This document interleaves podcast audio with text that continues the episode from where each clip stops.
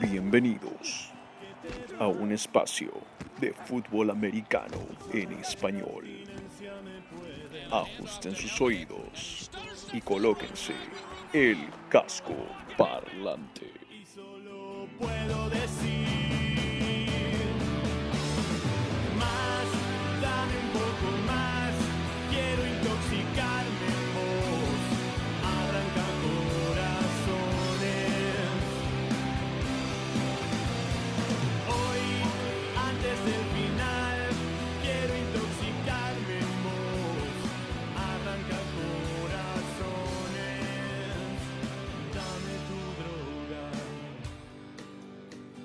Hola, hola, hola, hola, ¿cómo están todos? Y tengan muy, pero muy buenas noches y bienvenidos a Casco Parlante, su podcast de la NFL, la National Football League, el fútbol americano profesional de los Estados Unidos para todo el mundo de habla hispana, por supuesto solamente en español y especialmente para nuestro queridísimo Perú. Mi nombre es Simón Carpio, una de las cabezas dentro de este Casco Parlante y conmigo el panel que ustedes ya conocen los conocen como el pragmático, los conocen como Rodstad, pero vamos a ir uno por uno para que cada uno pueda entrar con fuerza. Empezamos con el señor David Thornberry, el pragmático, el seductor. Señores, buenas noches. ¿Cómo estamos? Rodrigo, ¿qué tal? Simón, ¿cómo estás? Suenas muy saludable hoy día, por lo que veo. Espero que eso no nos genere complicaciones técnicas para la grabación. Muchas gracias, mi querido Thornberry. Sí, mi voz es eh, más parecida a la tuya esta noche, pero también con nosotros nos encuentra el gran Rodstad, Rodrigo Delgado de Mole Rod. ¿Cómo estamos, Rod? ¿Qué tal muchachos? ¿Cómo andamos? Genial volverlos a escuchar para hacer lo que más nos gusta, para quienes más queremos, que son toda nuestra fanaticada. Un gran abrazo para todos de parte de Rodstad y por supuesto de todo este gran panel. Así es, señores, aquí en Casco Parlante le damos amor a los casqueros. Si tuvimos canción de la semana para este programa, casco número 23 de esta segunda temporada, entrando a la semana 7 de la NFL, o ya metidos dentro de esta semana y cerrando lo que fue la semana 6.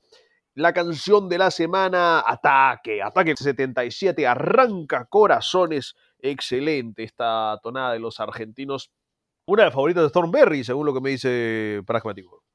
Una de mis canciones en castellano preferida de todos los tiempos. Busquen el video oficial, es un videazo. Oye, buena juerga, ¿no, Che Simón? ¿Qué pasa?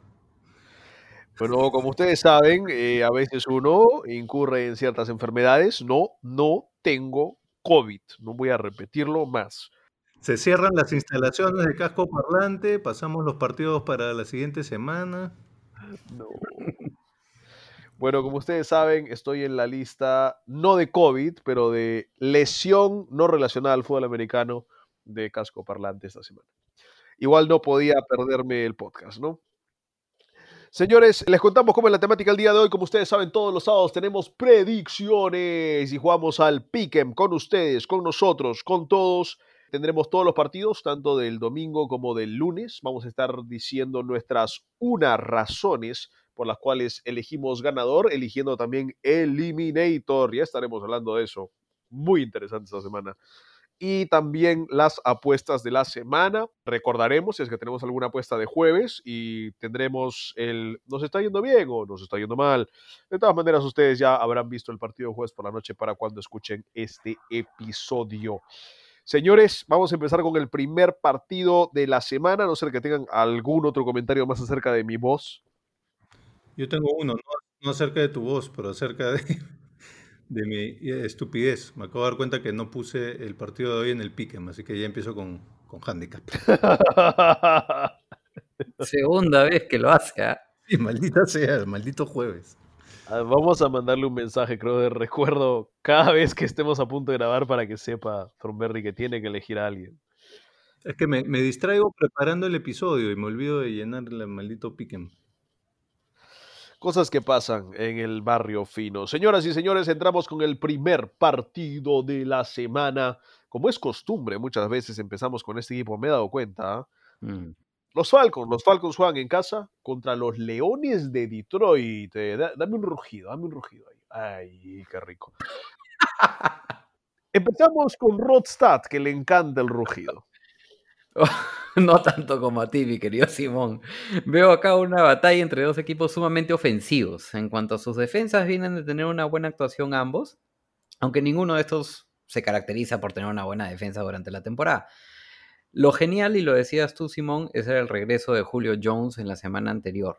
Ahora que conjunto a Calvin Ridley, que está entre los cinco mejores receptores en yardas, tiene 546, y en touchdowns, tiene 5, son uno de los mejores dúos de la liga.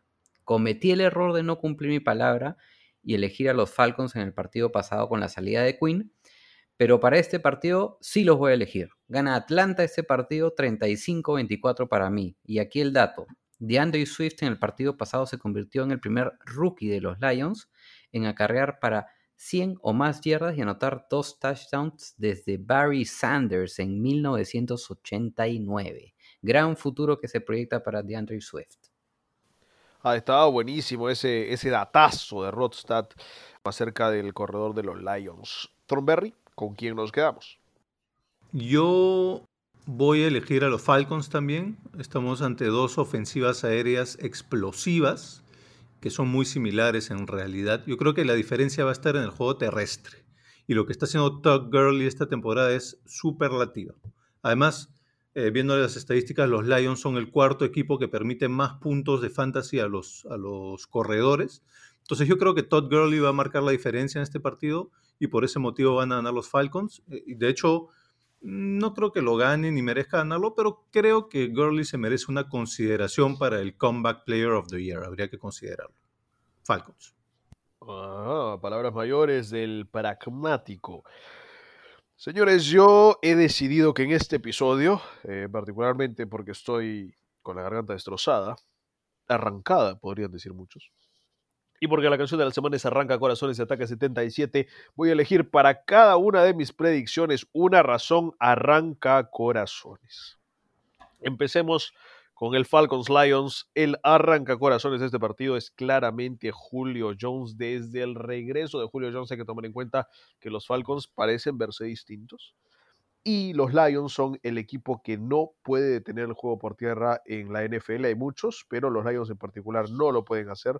Y el juego de los Falcons predomina el play action. Si es que el comienzo Gurley puede ir bien, al final del partido o a la mitad va a haber mucho play action a Julio, play action a Julio. Y ahí vamos a ver el poderío de los Falcons. No le creo nada todavía a los Lions.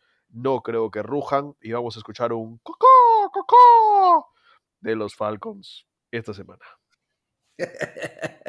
Ese cocó, cocó, parece que estaba enfermo.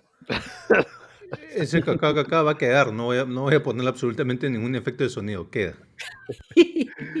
Ay, señores, pasamos al siguiente encuentro, muchachos. Tenemos el partido más emocionante de esta semana, sin dudas. Ah, los New York Jets se enfrentan a los Buffalo Bills. Yeah. Nueva York en MetLife Stadium, un partido que vamos a dejar que Thornberry nos explique qué es lo que va a suceder. Esto es lo que va a suceder. Van a ganar los New York Jets. ¿Qué? Y el motivo es el siguiente. Los Bills son mi eliminate. Wow. Casi nos la hace, casi nos la hace. Ah, bueno, el, problema, el problema acá es que estoy un poco este, confundido, porque cuando Thornberry elige Eliminator, no gana el Eliminator. Entonces, realmente creo que va a ser- se va a los Jets. O sea, ¿tú crees que su predicción es real? Que está haciendo Eliminator distinto a la- al, al Pick'em. Estoy experimentando a ver dónde, hacia dónde está el, el- el balance del poder, el equilibrio del poder. Estoy como con el lado oscuro y el lado de la luz. Estoy como Anakin, como Luke Skywalker. Todavía no, no, no veo bien cómo controlar el poder. Sí, estás con el ojo de Sauron. La realidad es una, van a ganar los Bills y el motivo es, es muy simple, juegan contra los Jets. Ujú. Bueno, eh, yo, yo también podría decir eso, pero creo que voy a dejar que cierre Rodstad y les voy a dar mi arranca corazones de este partido. Datitos de los Jets. Me voy a robar algunos datos de Rodstad. Los Jets promedian 12.5 puntos por partido. Más anotamos yo y Rodstad acá afuera lanzándonos la pelota. 30% de conversión en tercera oportunidad. Me tienen que estar bromeando. Es uno de los equipos más indisciplinados de la liga en penalidades. Entonces, tomen en cuenta de que es el peor equipo en puntos de partido, peor equipo en tercera oportunidad y uno de los más indisciplinados. ¿Cómo ganas? No se puede. Algún partido tendrán que ganar, seguramente. No sé si irán 0 y 16, pocas veces ha pasado en la historia. Creo que dos nada más. Pero no creo que sea ahora. Así que, Josh Allen, arráncales el corazón, Rodstad. Así es, efectivamente ha pasado solamente dos veces con los Lions y los Browns. Los Jets se perfilan para ser los terceros. Este es el partido ideal y le cae como anillo al dedo para que los Bills se vayan al spa y se repongan luego de perder dos partidos consecutivos. Este partido lo tienen no solo que ganar obligatoriamente para aspirar a playoffs, sino que lo tienen que ganar con categoría. Los Bills han igualado la máxima marca de la liga en touchdowns, tienen en total 20, y los Jets han permitido en total 22 touchdowns hasta el momento, igualando la cuarta máxima cantidad de touchdowns en la liga. La defensa de los Bills viene generando muchas dudas, hacen ya algunos partidos, y sí que deben mejorar, ¿no? Es cierto que han sufrido algunas lesiones, y en cuanto se limpie eso, ya deberíamos verla en su máxima expresión. Josh Allen empezó muy bien la temporada, pero se ha ido desinflando un poco con el pasar de las semanas. En sus últimos dos partidos, promedia tan solo 192.5 yardas aéreas por partido, cuando en sus primeros cuatro promediaba 330, más de 330. Y en sus últimos dos partidos tiene cuatro touchdowns anotados y tres intercepciones, que en los primeros cuatro tenía 12 touchdowns y una intercepción. O sea, está claro que tiene que ajustar algunas cosas. Los Bills buscan lograr su primer campeonato de división desde 1999. Por el lado de los Jets, estos van caminos a permitir la máxima cantidad de puntos por partido, 30.8, en una temporada desde 1975. Lo ganan los Bills fácil 24-10. Y si me permites complementar con dos datitos a lo Rodstad, los Jets tienen la segunda peor marca en diferencial de puntos después de seis partidos en la historia de la liga. Y si no mejoran y siguen con este ritmo, van a terminar la temporada con el peor diferencial de puntos de la historia. Así es. Uf, eh, son palabras mayores estos Jets, en verdad. Y ahora sí apoyo la moción, la moción de Rodstad de voten a Adam Gates. Ahora sí. Ah, bueno, y hablando de Adam Gates, o sea, si le quieres sumar las cosas, hay un cortocircuito entre Adam Gates y Craig Williams internamente en los Jets hoy. No, no creo que lo voten porque Gaze está cumpliendo a cabalidad el libreto de juego. Si es que el libreto de juego es ser el peor equipo para poder tener a Herbert, está cumpliendo perfecto para los ¿A Jets. Así quién, que, perdón, ¿a quién quieres que tenga? A Lawrence era. perdón, a Trevor Lawrence. Sí, a Trevor Lawrence. Eh, a veces puedes vengarte, Rodstad, de todas las veces que te ha molestado. Sí, no hay problema. No, yo no, yo no soy rencoroso. A Trevor Lawrence, efectivamente. Señores, pasamos a otro duelo divisional de Candela. ¿Por qué? Porque hay un tigre de Bengala y hay un perro rabioso. Hablamos de los bengalíes de Cincinnati contra los Browns de Cleveland. Partido bravo. ¿Por qué? La línea está más cerca de lo que yo pensé que estaría en las apuestas. Así que ojo, que aquí pueden haber sorpresas. Esta le empiezo yo, señores, porque ya no me agarra la garganta. Para mí lo ganan los Browns de Cleveland. ¿Y por qué? Porque me gusta el juego de las líneas, esa es mi razón. Líneas no de apuestas, sino líneas en el partido. La línea defensiva de los Browns contra el juego de pase de Burrow y una mala línea ofensiva para proteger al coreback. Los eh, Bengals permiten muchas capturas. Me parece que Miles Garrett puede ser el arrancacorazones de este partido. Y en el juego por tierra eh, de los Browns, más bien la línea defensiva de Cincinnati es malísima deteniéndolo. Así que en ambas líneas los Browns tienen la ventaja y por eso se llevan este encuentro, mi querido Rodstad. Sí, es el segundo partido entre estos dos equipos. El primero estuvo apretado y lo ganó Cleveland. Simón se burló de los Browns en el capítulo pasado, pero no se pueden dar el lujo de perder este partido si aspiran a tener un puesto en la postemporada. Cleveland, a pesar de la derrota contra los Steelers, sigue liderando la liga en yardas acarreadas por partido esta temporada, ya van en 169.5. Por el lado de los Bengals, Mixon viene sentido por una lesión al pie, lo están guardando, no está practicando para ver si llega al partido contra los Browns. La clave del partido efectivamente para los Browns dependerá de su secundaria para detener el juego aéreo en el cual recae mucho Joe Burrow. Lo ganan los Browns 31-24. Acá el dato, Joe Burrow tiene 246 intentos de pase esta temporada, la mayor marca en la NFL. Wow. Sí, mi razón por la cual van a ganar los Browns es más similar a la que mencionaba Simón.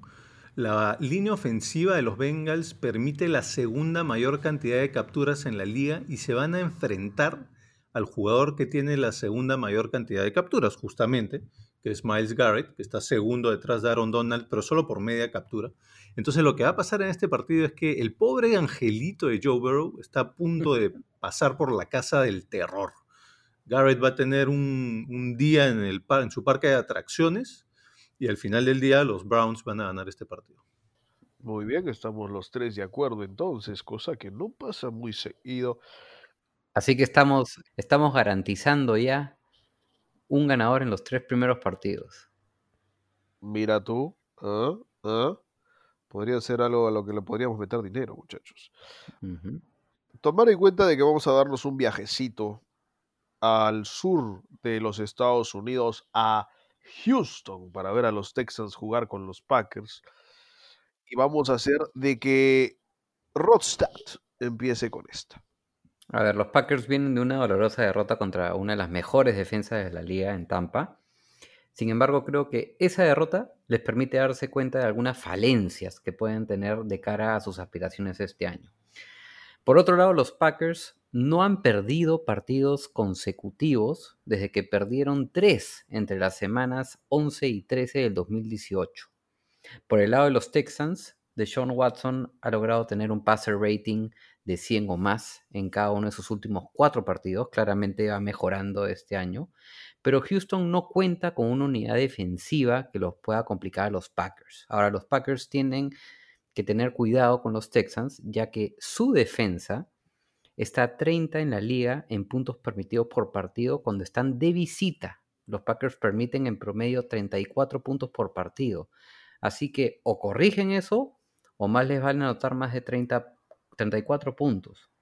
Lo gana Green Bay, para mí, 34-28 y el dato acá, que es este que les había mencionado de, de la defensa, ¿no? De lo que permiten en visita. Pero lo gana Green Bay. Muy bien, Rod. Thornberry, usted estará más de acuerdo con que ganan los Texans, seguro, ¿no? De ninguna manera, mi estimado Simón. De ninguna manera. Yo creo que van a ganar los Packers. Te voy a poner un pero al final, ¿ya? Pero que, espero que no sea lo, que tú vas a, a mencionar después. Pero yo creo que ganan los Packers y la razón es muy simple. Eh, Houston tiene la tercera peor defensiva de la liga en yardas totales permitidas. Y van a jugar contra una de las ofensivas más explosivas de la liga y contra un Aaron Rodgers que está realmente con hambre de revancha, con sed de venganza después del partido horrible que jugó la semana pasada contra los Buccaneers, en donde obviamente la defensiva de los Buccaneers pues lo sacó de cuadro, esta vez le va a tocar una defensiva mucho más fácil como es la de los Texans. Por ese motivo creo que van a ganar los Green Bay Packers. Mi único pero sería ese golpe que recibió Aaron Rodgers cuando en el touchdown, que no fue touchdown y con su celebración que, luego le trajo la maldición al equipo, recibió un golpe fuerte y resultó ser en las costillas. Después él salió en un programa de entrevistas a decir que le habían golpeado en las costillas. Ese tipo de lesiones se te quedan. Ya vieron, por ejemplo, lo que pasó con Baker Mayfield. De ninguna manera es Baker Mayfield lo mismo que Aaron Rodgers, obviamente, pero se te puede quedar ahí la lesión y afectarte. Ese sería mi único pero para que quizás los Texans tengan mayor chance, pero yo creo que se lo quedan los Packers. Muy bien, muy bien. Buen dato el de la lesión de Aaron Rodgers, o al menos el de la dolencia que puede tener. Eh, es común, ¿no? Que los corebacks anden con las costillas un poquito destrozadas después de un partido duro como ese. Señores, yo voy a dar un voto de confianza a los Houston Texans. Uno más. Sí, he dado varios, ¿no? Esta temporada. Alguno tiene que ligar, mi querido Rod, porque los Texans son la peor defensa en yardas por partido por tierra en la liga. Pero por aire no son tan malos. Yo creo que Aaron Rodgers, después del último partido que tuvo, viene a este a probar eh, un ratito. Yo estoy bien, yo, yo, soy lo, yo soy quien soy. Vengo aquí a mostrarme y eso sería un error. La mejor manera en la que los Packers pueden ganar este partido es si Aaron Jones es el Aaron que coge la pelota y gana el encuentro. Me parece que una actitud relativamente obstinada de Aaron Rodgers les va a jugar en contra. De Sean Watson los va a poner temprano arriba a los Texans y Aaron Rodgers jugando desde atrás, honestamente, es poco confiable. Usualmente juega mejor cuando el equipo ya está ganando. Por eso creo que lo ganan los Texans. Mi arranca corazones de esta semana, mi candidato a MVP, tuvo cuatro touchdowns la semana pasada. De Sean Watson va a anotarle temprano y fuerte a los Packers de Green Bay. Y oficialmente la enfermedad de Simón ya está teniendo efecto. Las pastillas al menos. No, las pastillas son buenísimas, muchachos. Sí, sí, es- te, te- te- te ocasionan muchas alucinaciones por lo visto. Hablando de pastillas, nos metemos a la fiesta, nos metemos a las canicas en collares, nos metemos a New Orleans, viajamos para el partido de Saints Panthers. Excelente encuentro, regresan de la semana libre los Saints, los Panthers, que tuvieron problemas la semana pasada con Chicago. Empecemos con el señor Thornberry. Yo creo que van a ganar los Saints. El motivo es el siguiente.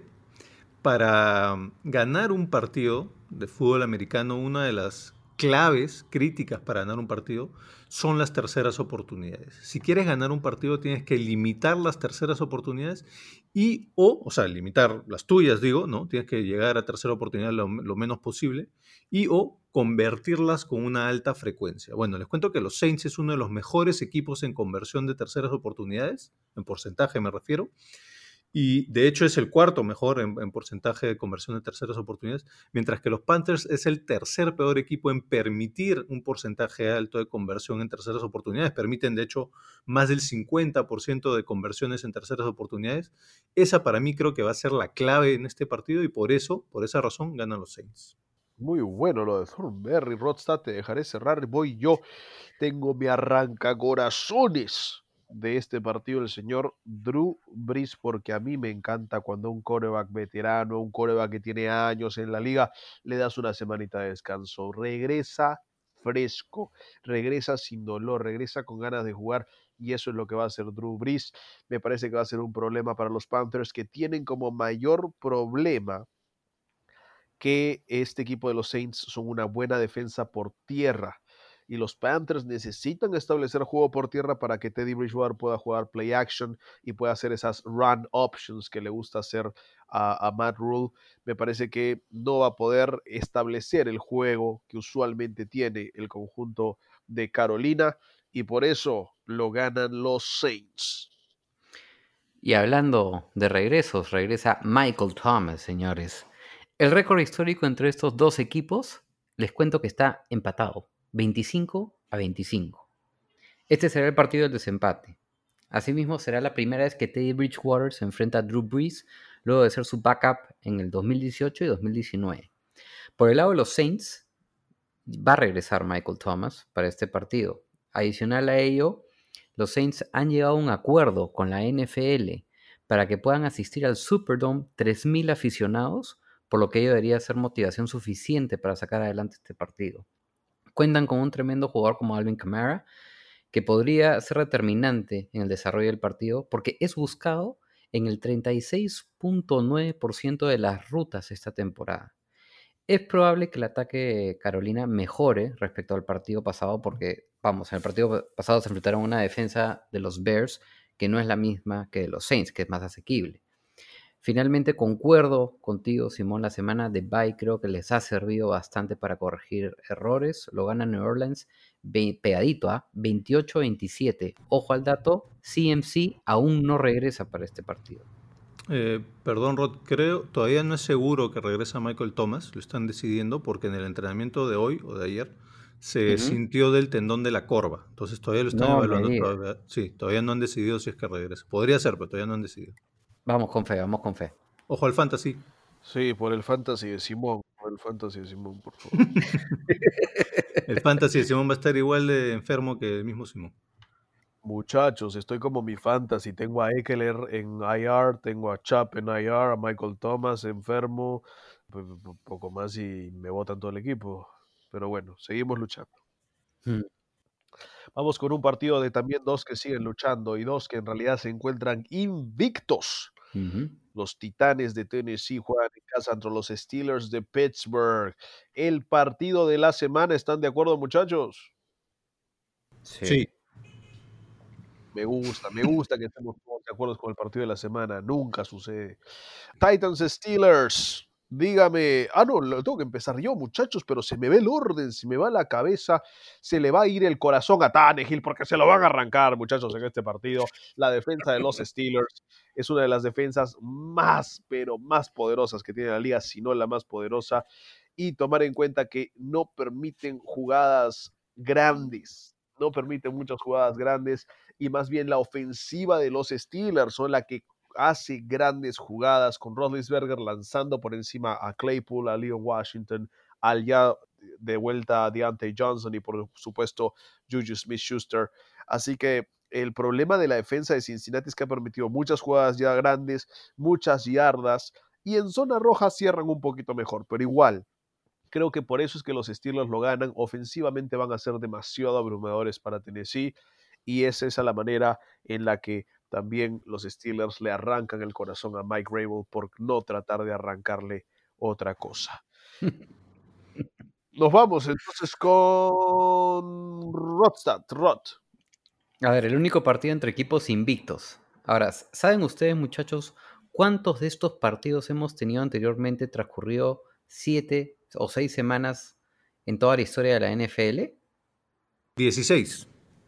No, solo en cuatro oportunidades, aparte de esta. ¿Dónde salió 16? ¿Qué Cualquier pasa? cosa, no sé. Miren, la semana 7 en 1973, los Rams que tenían 6 y 0 contra los Vikings 6 y 0. Semana 7 del 2004 entre los Jets 5 y 0 y Patriots 5 y 0. Semana 9 del 2017, los Patriots nuevamente con récord 8-0 en los Colts 7-0. Y la semana 8 del 2015 de los Packers que estaban 6-0 contra los Broncos 6-0. Ojo, ¿ah? Y en estos cuatro partidos anteriores, tanto los Vikings como los Patriots en dos oportunidades y los Broncos llegaron al Super Bowl en esos años. Así que aquí podríamos tener al candidato de la AFC en el Super Bowl. Este partido es no apto para cardíacos. Sabemos que los pergaminos de la defensa de los Steelers es primera en sacks, en yardas permitidas, segunda en intercepciones y yardas permitidas por tierra y han logrado limitar a sus rivales en todos sus partidos a menos de 270 yardas por vía aérea en todos sus partidos. Ahora, para que vean que todo no es, no es defensa, en la parte de ataque han anotado 38 o más puntos en sus últimos dos partidos por primera vez desde la semana 8 y 9 del 2014 contra los Browns y contra los Eagles en esa oportunidad.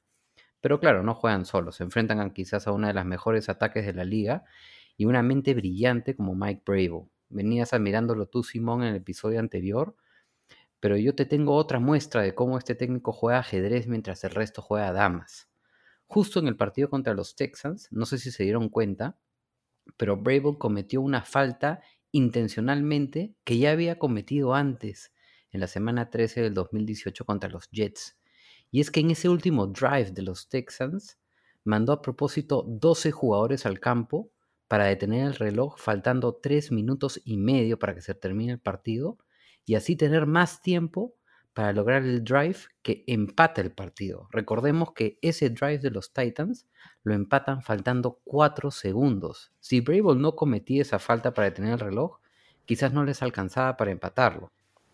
Ahora, vayamos al ataque de los Titans. Regresa Corey Davis al cuerpo de receptores después de perderse dos partidos.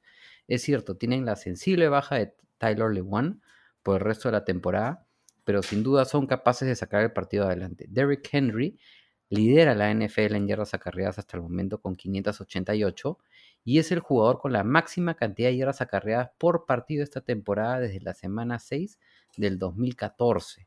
Aquí les dejo un dato de algo que nunca había sucedido antes en la NFL. Primera vez en la historia en que un running back corre para más de 200 yardas y que un quarterback del mismo equipo lanza para más de 350 yardas. Henry y Ryan Tannehill contra los Texans lograron eso. Los Titans están 5 y 0 por segunda vez en su historia de su franquicia. La última vez fue en el 2008. Para mí, esta defensiva de los Steelers inclina la balanza a su favor y lo ganan 37-24. Yo veo a los Titans más o menos como los Seahawks. Son muy buenos en el ataque, pero en defensa tienen serios problemas. A los Steelers los veo más completos. Perdón por la extensión, muchachos. Se mandó con un discurso, mi querido Rodstad. Está bien, no hay problema. Había que ah, ponerle más sazón al partido de la semana. Me parece muy bien. Señor Thornberry, lo dejamos cerrar a usted. Sí, eh, una pregunta, Rod. Sí. En ese dato que diste de los cuatro, cuatro Sí. instancias anteriores donde se habían enfrentado invictos, te entendí que en cada uno de esos partidos el que ganaba el partido llegaba a Super Bowl, ¿es correcto? Así es, Ah, así es. Interesante. Entonces acá podría salir alguien El candidato de la AFC para el Super Bowl. interesante. Ahora, ahora este, sí, por la extensión no te preocupes, te pongo ahí la musiquita de Jeopardy. Este, Qué malo. Sí, la defensiva de Pittsburgh. Lo único que me preocupa de la defensiva de Pittsburgh es que se lesionó Devin Bush y probablemente era el, mm, quizá el más importante de esa defensiva. Hay que ver cómo se acomoda. Yo creo que yo creo que van a ganar los Titans y les voy a decir por qué. What? Sí, ahorita te voy a explicar por qué. Bueno, espero que nuestros oyentes cuando escuchan el podcast eh, aprendan cosas, porque yo definitivamente aprendo cosas nuevas escuchándolos a ustedes. De hecho, Simón, el motivo que voy a dar ahora por el cual ganan los Titans es algo que aprendí de ti eh, el año pasado, en, en la primera temporada de Casco Parlante. Empecé a analizar esto que tú mencionaste y por eso creo que van a los Titans. Es lo siguiente. Yo creo que los Steelers están pensando más en el siguiente partido. El siguiente partido es contra los Ravens y es un duelo divisional que para ellos va a ser absolutamente clave. Recordemos la importancia de los duelos divisionales, siempre es un poco mayor para poder llegar a playoffs, para quedar primero en la división y poder llegar a playoffs. Entonces yo creo que van a estar pensando más en los Ravens, que de hecho es un rival también sumamente difícil, ¿no? Por el otro lado, los Titans saben que la próxima semana se le vienen los Bengals, entonces no están pensando en los Bengals, están totalmente enfocados en este partido, cosa que los Steelers probablemente están dividiendo su cerebro en tener que preparar los dos partidos a la vez. Por ese motivo creo que van a ganar los Titans. Me cuesta pensar, y acá complemento un poco lo que decías tú, David, para que sepan, el 82% de las apuestas hasta el momento están yendo a los Titans, cosa rara para mí, quizás también para Simón. Ahora, yo no veo que puedan estar pensando en los Ravens es- entrando a un partido contra un equipo que está invicto, a pesar de que estén en su división los Ravens, pero vamos, buen, buen, buen argumento, David. Me lo robé de Simón del año pasado. Me gustó, me gustó el argumento. Muchas gracias por la, por, por, por, no sé cómo llamarlo, el, Pequeño homenaje, ¿no? el homenaje. pequeño homenaje al mito. Muchas gracias, muchas gracias, Thornberry. Vamos a tener que salir del partido de la semana, muchachos, y meternos a otro partido que también estaba considerado entre los mejores partidos de esta semana, que tiene partidos muy fuertes, muy altos y también algunos de, de menor calibre. Hay que hablar del partido que se dará en Las Vegas, baby. Eh, Simón, si me permites, creo que se te ha pasado, y se lo vamos a atribuir a la enfermedad, el Cowboys contra Washington Football Team, Me parece que sí. porque se juega también a la una. Correcto, tenemos que hablar del partido que se juega a la una, el Washington Football Team contra Dallas Cowboys. A la una hora ya, ¿no? Mediodía para nosotros. Yo honestamente no quería hablar de este partido, pero me están obligando. Por eso, por eso te lo salteaste. Y claro, ¿no? Bueno, bueno, tendremos, tendremos que, que darle su cabida a este encuentro de estos dos equipos de la división en la que no gana nadie. Vamos entonces con el partido de Washington contra Dallas, muchachos. Rodstad, cuéntame tus impresiones de este duelo divisional. Ah, a ver, un partido muy complicado y obligación de ganarlo creo para Dallas, ¿no? Eh, no es posible que un equipo con el roster que tiene los Cowboys hayan ganado solo dos partidos y sigan liderando su división hasta hoy. Dallas ante todo deben corregir sus deficiencias en cuanto a la protección del balón se, se refiere. Han perdido dos o más balones en cada uno de sus últimos cinco partidos. 15 pérdidas de balón en total. Me imagino que no deben estar del todo preocupados en defensa ya que han mejorado un poquito porque la ofensiva de Washington también está en puesto 30 en puntos por partido, tienen 18 puntos por partido. Última en acarreo, puesto 28 en pases y puesto 31 en yardas totales. O sea, si pierden con este equipo, con esas credenciales, cerramos el kiosco y nos vamos todos a nuestras casas. Ahora, lo que sí debe mejorar es la defensa de los Dallas en puntos que permiten por partido. Están permitiendo 36.3 puntos por partido. Por el lado individual, creo que Zeke Elliott es el llamado a sobresalir en este partido luego de la desastrosa performance que tuvo contra los Cardinals en casa. ¿no? Perdió dos balones y ya lleva cuatro pérdidas en la temporada. Hablando de pérdidas de balón, los equipos que han enfrentado a Dallas han logrado anotar 84 puntos como resultado de esas pérdidas de balones. Son el equipo que más puntos ha permitido respecto a pérdidas. Aquí les lanzo el dato. Ningún equipo que haya permitido 30 o más puntos por partido en la historia de la NFL ha llegado a playoffs. Sin embargo, este partido lo van a Dallas 27-16. Interesante, señor Rodstad va con los vaqueros de Dallas. Thornberry, ¿nos das otro batacazo?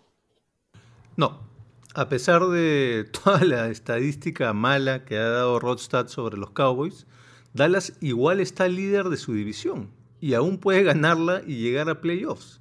Para lograr eso solo tiene que enfocarse en una cosa y es justamente lo que mencionaba en el partido anterior, en ganarle a sus rivales de división. Casi que no importa lo que haga contra los demás equipos. Lo más importante es ganar los cinco duelos divisionales que todavía le quedan. Empezando por este, siguiendo por el siguiente, que viene, que tiene que ir a, Filadelfia. Y entonces ese sería un escenario en el cual Dallas podría llegar a playoffs. Si Dallas llega a playoffs, lograrían, digamos, casi que borrar todo lo malo que han hecho hasta ahora, porque nada de lo que han hecho hasta ahora importaría si es que efectivamente llegan a playoffs. ¿no? Este partido para ellos es su nueva esperanza, citando a, a la Guerra de las Galaxias. Ahora, aquí yo, yo les digo algo rapidito. Esta división es tan rara que no me quepa la menor duda que se va a resolver en la semana 17, cuando Football Team visite a los Eagles y los Cowboys visiten a los Giants. Es probable. Seguramente, seguramente, estoy de acuerdo. Solo quería cerrar diciendo que mi símil de la nueva esperanza se me complica un poquito porque Jerry Jones se parece un poco más a Palpatine que a Yoda, pero bueno. Qué bestia, lo dijo, lo dijo, señores. Ahí lo tienen al pragmático. Yo tengo a los Cowboys y los tengo porque honestamente todos le dan con palo a la defensa de los Cowboys y a mí no me parece de que sea necesariamente la peor de la liga o algo así o, o tan mala, sino de que hay cosas que hacen mal. Hay un par de cosas que hacen mal. Lo primero que hace mal Dallas es no puede parar el juego por tierra. Permitir puntos. No, no, no puede parar el juego por tierra de nadie. Y eso es un problema grave en la NFL hoy en día porque te matan con play action, después te matan con un montón de cosas. Y la segunda es que Dallas permite muchas jugadas grandes. Estamos hablando 20 o más yardas o 30 o más yardas y eso es un problema. ¿Cuál es el problema de Washington? Washington no tiene juego por tierra, eh, está dándole acarreos a Antonio Gibson y a JD McKissick. Exacto, a ese que no lo querías poner porque jugaba en los Lions hace un par de años, de ahí desapareció, a ese chico. Y Antonio Gibson, no sé por qué no le dan más, más pelota. Y Washington, para poder hacer jugadas grandes, carece, carece muchísimo. Perdón, Antonio Gibson, ¿no lo soltaste tú de tu fantasy hace dos semanas? Exacto, lo tuve que votar. El ch- muchacho no le daban pelota. Si no te dan pelota, adiós. Y también eh, la jugada grande de Washington no está presente. Digamos, McLaurin es lo más parecido a un receptor número uno, pero si te lo matan, ¿a quién le tiras un pase largo para que pueda hacer una jugada grande? No tiene en estos momentos Washington eso. Entonces es el mejor pareo para esta defensa de los Cowboys. Es, es la mejor chance que tienen de verse como una defensa decente. Por eso a los Cowboys los voy a poner como los arrancacorazones de este encuentro. Ahora sí, señores, nos pasamos a los partidos de la tarde con el Raiders Buccaneers en Las Vegas, baby. Nos vamos para el desierto. Y en el desierto empiezan las cosas el señor Thornberry. Recordar que este partido lo han movido, iba a ser el de la noche, lo trajeron a la tarde y entonces pasaron el de Seattle a la noche porque Las Vegas está con ahí algunos sospechosos de COVID. Entonces, ante la potencialidad de que este partido se tenga que suspender para no dejar a los hinchas sin domingo por la noche, eh, la NFL hizo el cambio, ¿no? Para asegurar que hay un partido de domingo por la noche. Este partido se me hizo un poquito difícil de dilucidar. Yo sí creo que van a ganar los Buccaneers. No tenía un motivo claro, pero creo básicamente que cuando la defensiva de los Bucks ya llevaba bastantes partidos bien consolidada, a la ofensiva le estaba costando, ¿no? Le estaba costando compenetrarse y agarrar ritmo, Brady con sus receptores, Brady con la línea ofensiva. Y creo que ya desde el último partido ya han logrado engranar, ya han llegado a un entendimiento, ya se conocen, ya saben cómo, cómo acomodarse, digamos, este, cada uno en su lugar. Y entonces creo que Brady ya está pudiendo tener una buena temporada a partir de ahora, igual con la limitación de la edad, ya no es lo mismo que era antes, pero creo que va a empezar a tener una buena temporada. Y entonces mi motivo gira en torno justamente al señor Tom Brady. Creo que Tom Brady va a ser la clave de este partido y Tom Brady contra los Raiders tiene un récord de 5 ganados, uno perdido en toda la historia y por ese motivo creo que ganan los Tampa Bay Buccaneers. Directo al grano, el señor Thornberry, ¿ah? Pragmático, como siempre, como siempre. Qué lindo hablar con Thornberry. Rod, te voy a dejar cerrar, pero te voy a contar algo importante de tus estadísticas que probablemente lo tienes ahí. Hay un dato importantísimo que es la pérdida de balones y el robar balones en la NFL. Es una de las cosas más importantes que se tiene que hacer en este fútbol americano profesional. Los Buccaneers están con diferencial de más 4. Los Raiders están con diferencial de menos 4. Así que esa es mi razón para la cual los Buccaneers, uno de los mejores equipos deteniendo el acarreo, van a parar a Josh Jacobs, van a parar esa línea ofensiva que se sospecha tiene COVID de los Raiders. Y por eso Josh Jacobs es el arrancacorazones de esta semana, pero no como el resto de arrancacorazones que he mostrado durante todo este podcast. Este realmente te va a arrancar el corazón. Si lo pones en fantasy vas a esperar 30 puntos, te va a dar 10. Así que cuidado con colocar a Josh Jacobs esta semana de titular. Yo lo tengo en mi fantasy, Simón. Acá, por favor, búsquenme el efecto de Elvis Presley que dice ¡Viva Las Vegas! Gran escenario para este excelente partido. Habrá que ver si en Betson existe la predicción de cuántas cervezas se tomará Rob Gronkowski la noche anterior al partido. Solo espero que no llegue en estado de ebriedad al partido, por supuesto. Se espera un partido sumamente entretenido entre estos dos equipos. Los Raiders la tienen complicada por el lado ofensivo, ya lo dijeron ustedes. Trent Brown salió positivo por COVID y han decidido separar a toda la línea ofensiva y por ahí está el riesgo de que se pueda suspender este partido. Esperemos que no pase. En lo que respecta al partido, les cuento que si Rob Gronkowski atrapa otro pase de touchdown de Tom Brady, estos se convertirían en el cuarto dúo en la historia con más pases de touchdowns anotados desplazando a Dan Marino y Mark Clayton. Por otro lado, esta será la primera vez en que John Gruden dirigirá a un equipo contra los Bucks desde el Super Bowl 37. Los Bucks vienen de jugar un partido casi perfecto contra los Packers, van mejorando semana a semana y se perfilan como serio candidato en la liga. Ojo, que los próximos tres partidos de los Bucks serán en horario de prime time.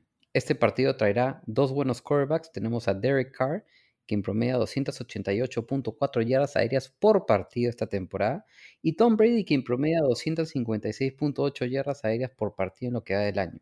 Ambos equipos los veo bastante parejitos en todas sus líneas ofensivas, salvo el cuerpo de receptores que me voy por Tampa, quienes son los que creo ganarán el partido 34-24 y gracias a la defensa de estos Bucks. Voy a colgarme un ratito de lo que dijiste, Rod, sobre Rob Gronkowski y las cervezas en Las Vegas. Y voy a invertir los roles y le voy a lanzar una pregunta a nuestra audiencia, bueno, a los que nos estén escuchando y prestando atención, para que nos las respondan ahí en los comentarios, a ver qué opinan. ¿Dónde es la mejor juerga? ¿En Las Vegas o en Nueva Orleans? Ahí la dejo picando para que la conteste. Mm. Me gusta esa pregunta. ¿ah? Lamentablemente nunca he estado en New Orleans y fui a Las Vegas con menos de 21 años, así que complicado. Yo fui a Nueva Orleans cuando tenía 8, así que tampoco. Uy, juergón, ¿ah? Juergón, si tienes 8 años. Bueno, me fui a Nueva Orleans cuando tenía 16. Y este, pero no llevé, no llevé collares, así que solo fui de espectador. Igual la comida en New Orleans sí creo que mata la comida en Las Vegas, ¿no? Entonces, Ah, de hecho, en Las Vegas es puro buffet al peso que no tiene nada de calidad. Yo me aventuraría a decir que de repente mejor juego debe ser en Nueva Orleans que en Las Vegas. A mí pensé que iba a decir en el centro de Lima, pero bueno.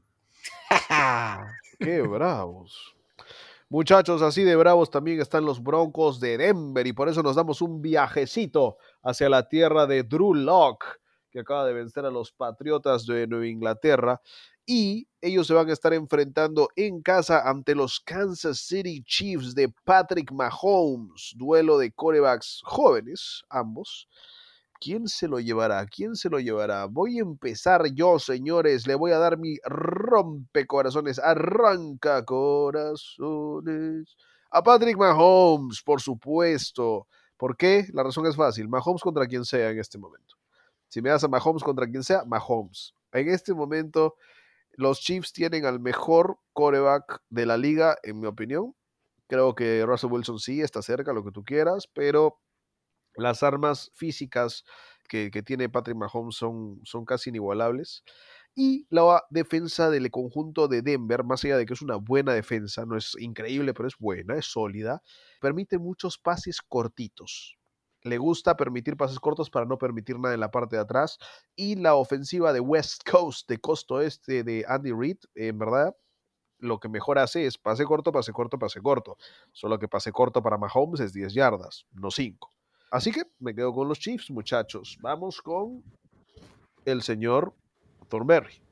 Te complemento lo que dices, Simón. Dices Mahomes contra quien sea, te lo aterrizo un poquito mejor. Mahomes contra su división. Desde que Mahomes es titular, un 31 de diciembre del 2017, justamente en Denver, desde que Mahomes es titular, los Chiefs están 12 y 2 contra su división. Están 4 y 1 contra los Chargers, están 4 y 1 contra los Raiders y están 4 y 0 contra los Broncos, incluidos tres partidos en Denver. Estos Chiefs no pierden contra los Broncos desde noviembre del 2015. Por esa razón ganan los Chiefs. Bueno, este es un partido que para muchos puede tener un claro favorito, pero no le va a ser tan sencillo ganarlo a los Chiefs. Ojo, a Big Fangio ya demostró que puede delinear una estrategia de juego para cualquier rival y su equipo tampoco no es ningún chancay de 20 o moco de pavo. Ya regresó Drew Lock, también Philip Lindsay. ¿Nu- ¿Nunca has escuchado ese dicho? Vamos. Ya regresó Drew Lock, también Philip Lindsay, y para este partido sí estará Melvin Gordon. Sabemos que la defensa de los Chiefs no es de las mejores, pero tiene una ofensiva que da miedo y un mago en Mahomes que te saca unas improvisaciones en jugadas impensadas. El mago Mahomes, el Mahomes. Mago. Los Chiefs están segundos de la liga en yardas totales. Travis Kelsey ya lidera entre todos los Titans de la liga en yardas recepcionadas con 470 yardas. En este partido debuta un grande acompañando a Clyde edwards helaire como es Le'Veon Bell.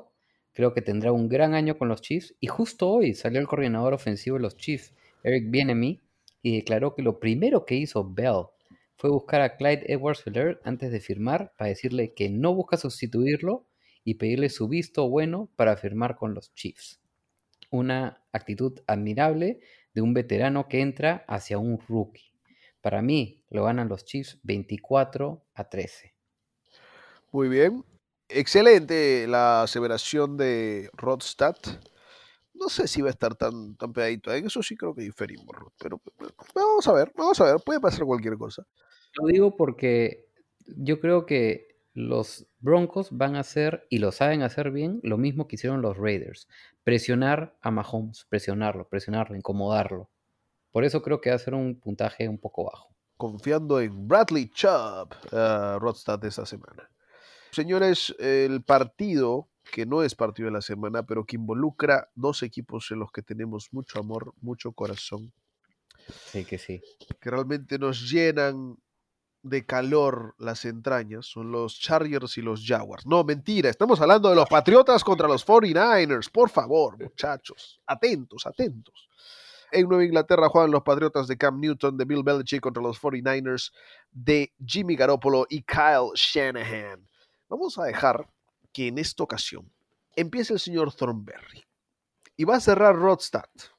Yo voy a dar algunos argumentos en el medio. Thornberry, ¿quién se lleva este partido?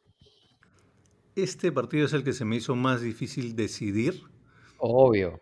pero lo bueno es que tengo otras artimañas. He decidido que quiero experimentar con mis poderes del Eliminator para ver si se trasladan al Pick'em. Entonces he estado pensando quién de ustedes dos ha estado en mi lado malo esta semana. ¿Quién me ha sacado más de quicio? ¿Quién me ha desesperado? ¿Quién me ha estado fastidiando en el grupo? con el fantasy y todo.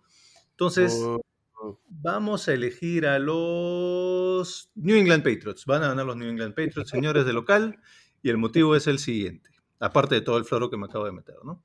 Bajo Bill Belichick, es decir, desde el año 2000, han perdido dos partidos seguidos en casa solo tres veces en temporada regular. Y la última de esas veces fue hace 14 años, en el 2006. No creo que vuelvan a, perder un partido de local otra vez, después de que perdieron la semana pasada contra los Broncos. Así que creo que ganan los New England Patriots. Sorry, sorry, Simón, lo siento. Interesante. Yo no, yo no creo que tú tengas maldición en los pronósticos. Te está yendo mejor que a mí, realmente. Ah, que, ya, ¿qué te queda decir? ¿Qué te queda decir? Con tal de que, con tal Muy de que tarde, no los muy tarde, por el. Eliminator, con tal de que no los elijas por el Eliminator, yo soy tranquilo. Más bien, gracias por ayudar a bajarte a los Bills. Vamos con el partido entonces. Para mí hay ciertas claves. Mi razón por la cual elijo a los Patriotas de Nueva Inglaterra es porque para mí esta es la batalla de dos equipos que defienden muy bien el juego por tierra. Los Patriotas han permitido solamente un touchdown por tierra toda la campaña. Los 49ers están top 7, top 10 en todas las estadísticas de defender el juego por tierra esta campaña. Creo que ambos van a hacer su labor defendiendo el juego por tierra. Entonces la clave va a ser el juego por aire. Y es ahí donde entra mi razón o Garópolo contra Bill Belichick o Cam Newton contra la defensa por aire de los Niners. Yo tendría más miedo de Garópolo contra Belichick porque yo creo personalmente que Garópolo le tiene miedo a Belichick. Belichick es mi arranca corazones de esta semana. El planteo defensivo va a ser que gane el partido Jimmy G, si puede. Y creo que ahí vamos a ver un Jimmy G muy parecido al Jimmy G de playoffs, que no lanzaba mucho y que cuando lanzaba comenzaba a tener problemas. Clave el regreso de la línea ofensiva de los Patriotas. Puede estar volviendo esta semana Shaq Mason y David Andrews, que son muy importantes en el centro de esa línea. Así que con eso y con ya haber podido practicar por fin, creo que los Patriotas se llevan este partido. Eh, ojo con Jimmy G, que en realidad, eh, si hacemos hincapié en tu razón, Simón, Jimmy G todavía no está al 100%. ¿eh? En el partido pasado lo estuvieron gestionando, estuvieron gestionando sus, sus pases para que sean cortos, rápidos y no le pudiesen llegar. Así que ojo que Jimmy G no está al 100% todavía. Una salvedad, no esperen que Jimmy G lance pases largos, porque quienes hacen el acarreo largo son sus receptores luego de recepcionar el balón en cuanto a yardas recorridas después de atrapado un balón. Buena, buena, buena. Claro, para mí uno de los partidos de la semana, no solo porque se enfrentan nuestros equipos, Simón, sino porque creo que ambos están obligados a ganarlo. Los Patriots miran de abajo a los Bills en su división y los Niners tienen quizás la división más competitiva y complicada de la liga. Sabemos que el favorito son los Patriots, que vienen de perder dos partidos consecutivos y dudo mucho que Bill Belichick se permita perder un tercero. Pero por el otro lado, tenemos una historia y una revancha doble que puede agregar una sazón especial a este partido.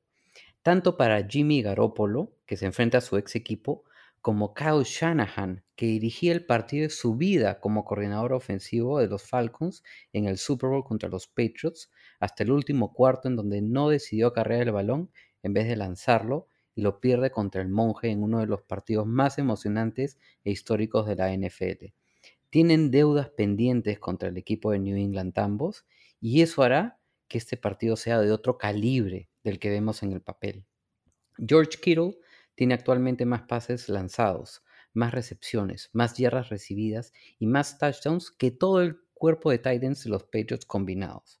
La línea ofensiva de los Niners ha mejorado muchísimo dándole esa protección que necesita Jimmy G para lanzar el balón o abrir espacios en el juego terrestre.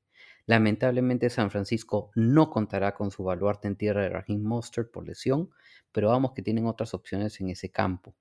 Por el lado de los Pats, en defensa, llevan ocasionando 10 pérdidas de balón en sus últimos 5 encuentros, la máxima marca por partido, increíble. Se vieron un tanto flojos contra los Broncos, pero tampoco permitieron un solo touchdown. Cam Newton tiene un récord de 3 y 0 contra los 49ers y su racha puede peligrar en este partido. Señores, les traigo mi primera bomba. Tengo que ir con mi corazoncito en este partido. Las rachas están para romperse. Newton pierde su primer partido contra los Niners, aunque por poquito, y tanto Shanahan como Garópolo llevarán a los Patriots a un récord de 2 y 4, algo que no pasaba desde el año 2000. Gana San Francisco 26-21. Estás yendo contra tu mantra que sacaste de la, de la entrevista con Pablo Berruega. Así es, ahora sí tengo que sacarlo a relucir. Me, me, me decepcioné de no haberlos elegido contra los Rams. Lo elijo ahora. Señoras y señores, vamos a ver cómo queda ese partido. Eh, Creo que es el partido que más vamos a ver, me parece. Tanto Rod como yo, y creo que Sí, Thornberry lo va a ver por sí. morbo. Creo que deberían hacer una apuestita entre ustedes, ¿ah?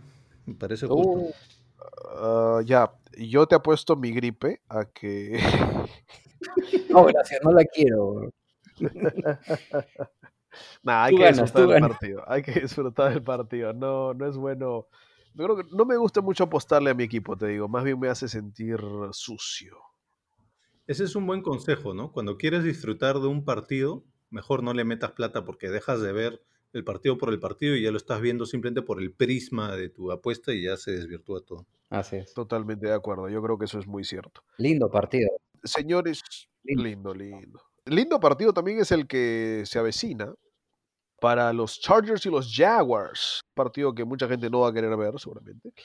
Pero les vamos a dar algunas claves de por qué este partido también será importante, no solamente para esos dos equipos, sino también en el panorama del futuro. Voy a empezar yo en esta, muchachos. A mí me gustan los Chargers, creo que a muchos les gustan los Chargers, y para mí hay una razón muy, muy primordial.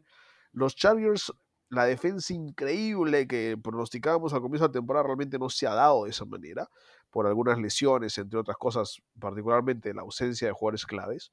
Pero de todas maneras, los Chargers tienen una de las mejores defensas en tercera oportunidad de la liga. Hacen un muy buen trabajo en tercera.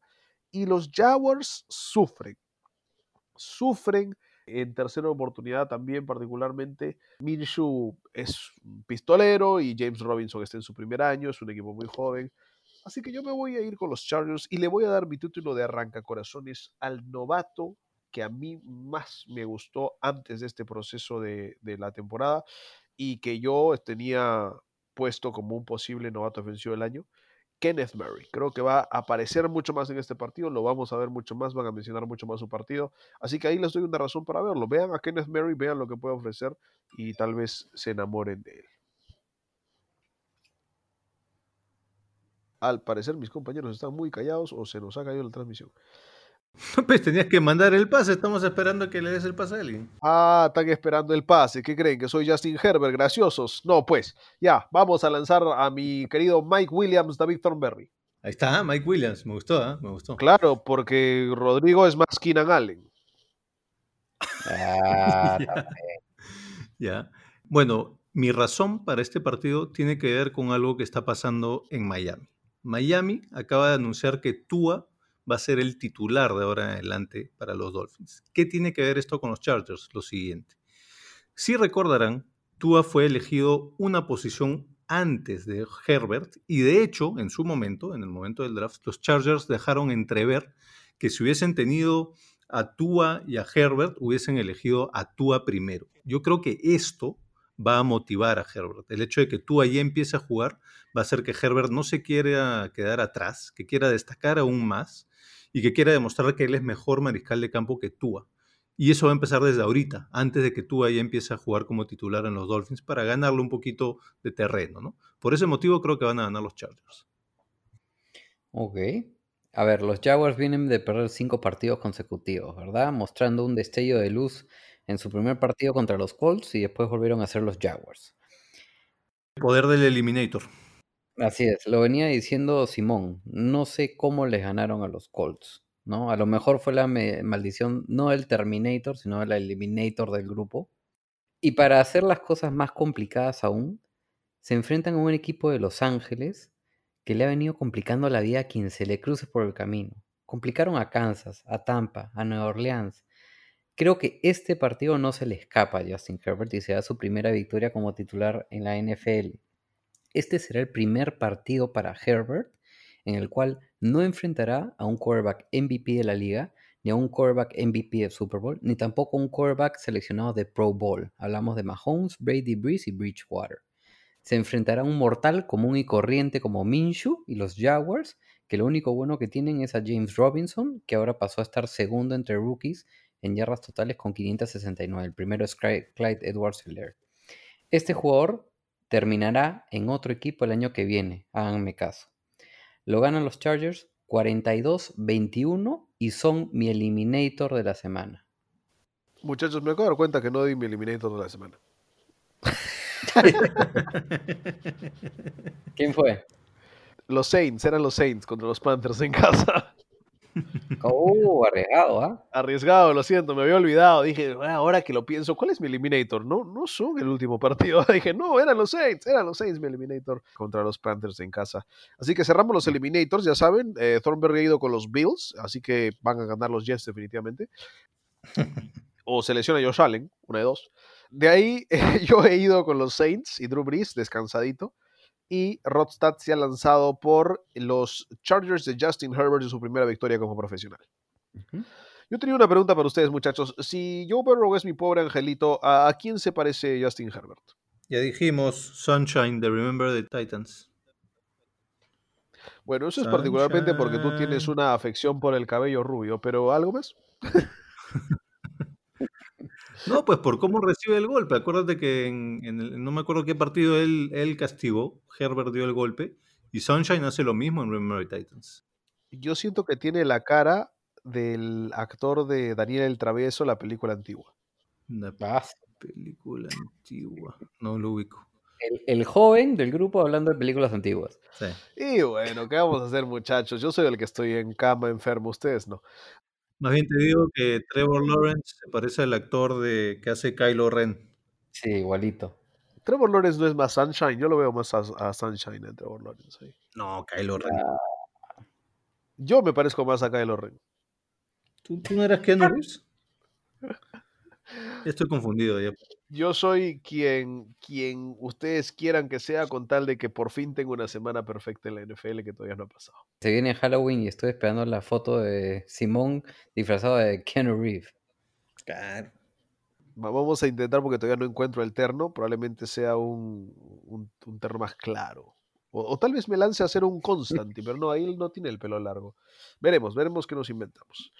Señoras y señores, pasamos al partido de domingo por la noche. Ha sido cambiado, como lo dijo bien Thornberry, este encuentro y ahora se jugará en la noche el Cardinals, es decir, Arizona, contra los Seahawks de Seattle. Como ustedes saben, este es el duelo entre Russell Wilson y su copia no tan bien hecha de Kyler Murray. Así que hablemos acerca de este partido. Lo quiero dejar cerrar a Rodstad porque sé que viene con el torpedo prendido. Thornberry, te voy a contar a quién elegido como arrancacorazones. Dale. Lo elegí a Russell Wilson, pero ¿a quién más vas a elegir, Dios mío? A Russell Wilson es el arrancacorazones, muchachos. Los Cardinals no me convencen para nada. Es el equipo con más penalidades en toda la liga. No puede ser más indisciplinado Kingsbury. Y Kyler Murray, he visto sus últimos dos partidos. Se ve extremadamente errático, aun cuando ganan. Se le ve fuera de foco. Era uno de los corebacks más precisos que yo había visto en su primer año y ahora siento que falla y siento que falla feo. Así que no sé si es un tema psicológico, no sé si es un tema de ese segundo año que te golpea muy fuerte, no sé. Pero creo que si sigue así contra los Seahawks no puedes fallar, porque el otro tipo, el otro tipo no falla y te arranca el corazón. Sí, este partido me da mala espina porque, bueno, la defensiva de los Seahawks es realmente malísima. Eh, los Cardinals pueden hacerle daño y de hecho en los últimos años le han complicado bastantes partidos a los Seahawks, partidos que tú dirías dabas por descontados, porque los Cardinals venían siendo históricamente malos y los Seahawks históricamente buenos. Aún bajo esas circunstancias, los Cardinals le han complicado partidos a los Seahawks y por eso me da mala espina. Y en las apuestas, miraría quizá un Arizona de local con una cantidad decente de puntos. Pero el hecho es que para este partido igual me voy a inclinar por los Seahawks, por lo que está haciendo Russell Wilson, mi candidato a MVP. Y particularmente porque en los últimos cuatro años los Seahawks no han perdido ningún partido después de su bye. Eso quiere decir que el descanso les cae muy bien y que además, eh, bueno, el descanso les cae muy bien para el tema de, de recuperar lesiones, etcétera, pero además que aprovechan esas dos semanas para estar bien preparados. Pete Carroll es un muy buen entrenador y esas dos semanas extras o esas semanas extras que tiene para prepararse les caen muy bien. Por esos motivos creo que van a ganar los Seahawks.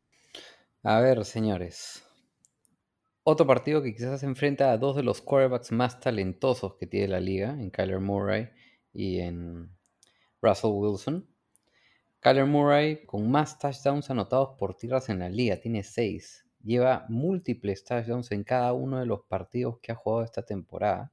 Y Murray es el tercer jugador en la historia de la NFL que ha logrado lanzar 30 pases de touchdown y 10 touchdowns por tierra dentro de sus primeros 25 partidos como profesional. Los otros dos fueron Dak Prescott y Dante Culpepper. Russell Wilson es un firme candidato a MVP, nadie lo va a negar. Uno de los quarterbacks más seguros de la liga y ha logrado anotar 8 touchdowns con pases de gran profundidad este año, la menor marca de la liga. ¡Qué bestia! Pero vamos a los que son sus equipos. Me parece que por el lado de los Seahawks, que están 5 y 0 por primera vez en su historia, su talón de Aquiles efectivamente David su defensa. Y ya vimos lo que hizo Arizona contra los Cowboys. Es cierto que regresa llamada Adams, pero aún así Murray tiene grandes piezas en el juego aéreo. Recordamos el invicto de los Seahawks viene peligrando jugando partidos bien pegados y complicados que les tocó contra los Dolphins y los Vikings. Creo que esta unidad de Arizona viene mejor. La para de Bay siento que siempre afecta al momentum que tiene un equipo. Sucedió con Green Bay contra los Bucks. Acuérdense que estamos en un año distinto, un año raro. Y el momentum ahora lo tiene Arizona. Murray va a ser una amenaza terrible para la defensa de Seattle, que no solo va a tener que preocuparse por Hopkins, Fitzgerald, Kirk, Isabella y Drake, sino también debe preocuparse de este enano que corre como un felino. Acá creo que veremos un duelo muy interesante entre DK Metcalf y Patrick Peterson. La última vez que estos dos equipos se encontraron el año pasado lo ganó Seattle. Creo que esta vez será distinto. Aquí se viene mi segundo upset de la semana y me voy a lanzar a la piscina con una predicción de Molerrot. Ojo David, que hoy salió en las noticias que los Seahawks manifestaron que seguían interesados en Antonio Brown. Pete Carroll salió ayer miércoles a hablar de él y es cierto que aún el panorama no está del todo claro, pero me aventuro a decir que los Seahawks podrían tomar a AB. Me da la impresión de que no están del todo satisfechos con lo hecho hasta el momento por Tyler Lockett. Esta podría ser la razón para prenderle un poco de fuego debajo de sus pies para que se avispe o ponga sus barbas en remojo y que su puesto puede estar en riesgo. Para mí, el upset de la semana lo gana Arizona en casa 36-31 y ese será el factor que decía la adquisición de AB para terminar la temporada para Seattle. Así que me lanzo con esas dos bombas en un solo partido.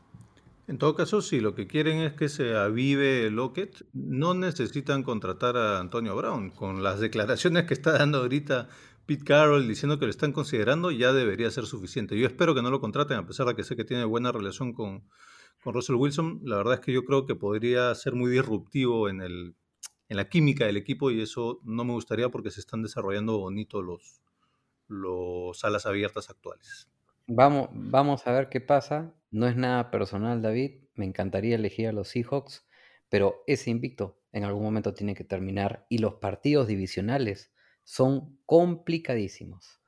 El momento no es nada personal de este programa, ha llegado gracias a Improve Retail, señores, si ustedes desean los productos de mejor calidad de la NFL a través de Improve Retail. Ustedes pueden encontrarlos en su página de Instagram y Facebook como Improve Retail. Las gorras de la NFL están preciosas, así que no se olviden de buscar a Improve Retail. Obtienen un código de 10% de descuento con casco parlante, con rebeldía deportiva de la cual somos orgullosos de ser parte de esta hermosa familia y por supuesto, chequeen los otros podcasts que tenemos en Rebeldía Deportiva, las mejores historias del deporte, por, por ejemplo, en primera nomás el podcast del fútbol peruano. Señores, último partido de la predicción del Pick'em de los pronósticos. Rams de Los Ángeles contra los Bears de Chicago. ¿Con quién te quedas, Rod? Partido cerradito, protagonizan a dos defensas fuertes. una de las mejores en mi opinión como conjunto en los Bears y otra que viene con un sabor amargo en lo que fue su última derrota contra los Niners. Veo un partido trabado con pocos puntos.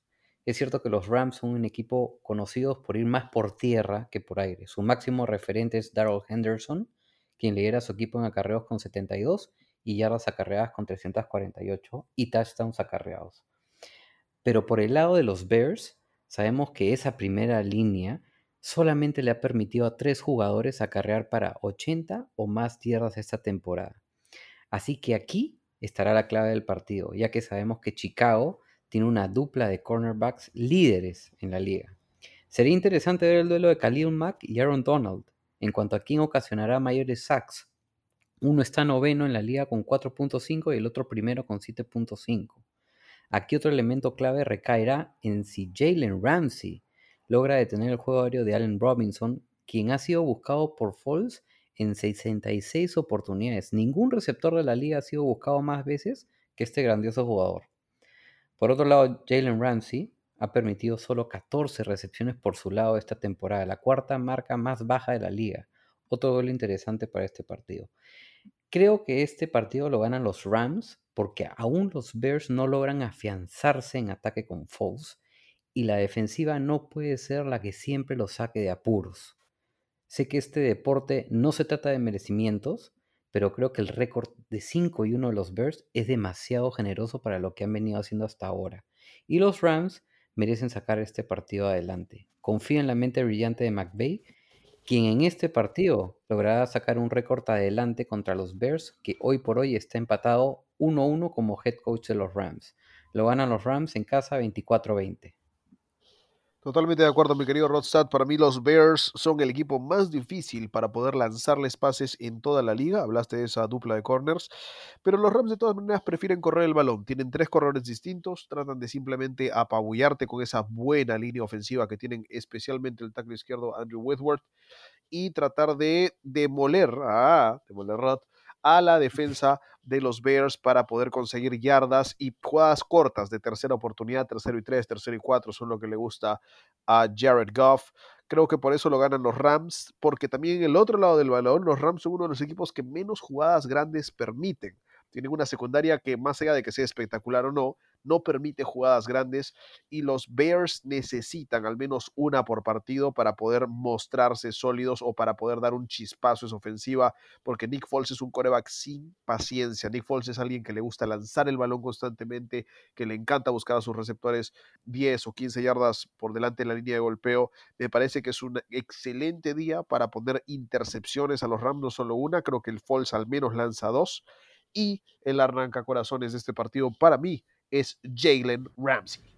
Sí, yo también sigo intentando entender cómo es que estos Chicago Bears están 5 y 1. Y sí, su defensiva es buena, eso es cierto, pero algo más tiene que haber.